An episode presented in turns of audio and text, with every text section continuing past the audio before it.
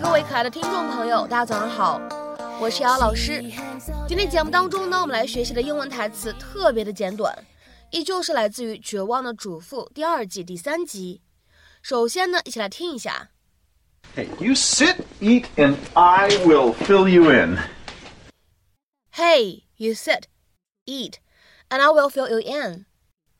嘿，你坐下吃饭，我来跟你讲讲你上班错过的事情。Hey, you sit, eat, and I will fill you in. Hey, you sit, eat, and I will fill you in. 那么在这样一段英文台词当中呢，我们只需要注意一处发音技巧，就是当 and 和 I 我们放在一起的话呢，其实可以做一个连读的处理，可以读成 and I，and I。 there was one thing all the fathers on Wisteria Lane had in common. They could return home from a hard day's work to the family they'd left behind and not feel at all guilty about the precious moments they had missed. Sadly, the same could not be said for the working mothers.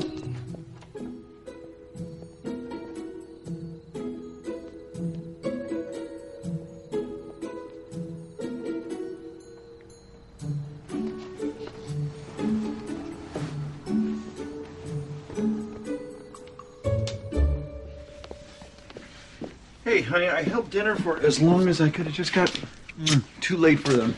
Kind of giving them coffee or something? I just feel like I'm missing out on their lives entirely. Hey, you sit, eat, and I will fill you in. Oh, don't eat that. That's been sitting out for hours. That's for Mrs. Mulberry. This is for you. I'm sorry, who? Oh, Mrs. Mulberry. Parker has an imaginary friend. Um, British nanny. I think he really locked into the whole Mary Poppins thing. Is that why he's sleeping with an umbrella? He carries it with him everywhere. it's a security blanket. When did this start? About a week ago, I guess. And you don't find it odd that Parker's new nanny made her appearance right at the time I went back to work? Kids have imaginary friends. It's no big deal. I'll agree with you to a point when they're flying kangaroos or giant robots, not surrogate mommies. Hey. Parker's having a little trouble adjusting. That's all. Apparently, so are you. Honey, don't be so sensitive. I hope you're right.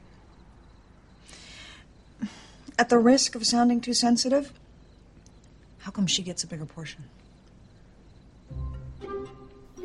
那么今天节目当中呢，我们来学习一个新的动词短语，叫做 fill somebody in。fill somebody in，在这里的话呢，我们说它的意思呢，可以理解成为 to inform one of something， 或者呢 to give necessary or recently acquired information to somebody。再比如说，看一下下面这样一条英文解释：If you fill someone in, you give them more details about something that you know about。所以呢，这样一个短语，它的意思呢，其实就是给某个人提供他所必要的、需要的信息、细节等等。那么下面呢，我们来看一下几个例子。第一个，Wait a second, I'll fill you in。 稍等，我会把信息同步给你。Wait a second, I'll fill you in。当然了，这样一个例子里面的第二句话，我们说 I'll fill you in，在这里呢，根据不同的对话场景，有可能会出现不同的理解和翻译。下面呢，我们来看一下第二个例子。I haven't filled him in on all the details yet。我还没有告诉他所有的细节呢。I haven't filled him in on all the details yet。再比如说呢，看一下第三个例子。He filled her in on this visit。他告诉了他这次访问的具体情况。He filled her in on this visit。再比如说呢，看一下这样一个例子：Fill me in. What happened at the party last night？快跟我说说昨晚的派对上发生什么事情了。Fill me in. What happened at the party last night？好，再比如说呢，我们来看一下倒数第三个例子：I didn't receive the information in the mail. Could you fill me in？我没收到邮件里的消息，你能给我说一下吗？I didn't receive information in the mail. Could you fill me in？好，那么下面呢，一起来看一下本期节目当中出现的倒数第二个例子。Please fill in the new secretary about our rules。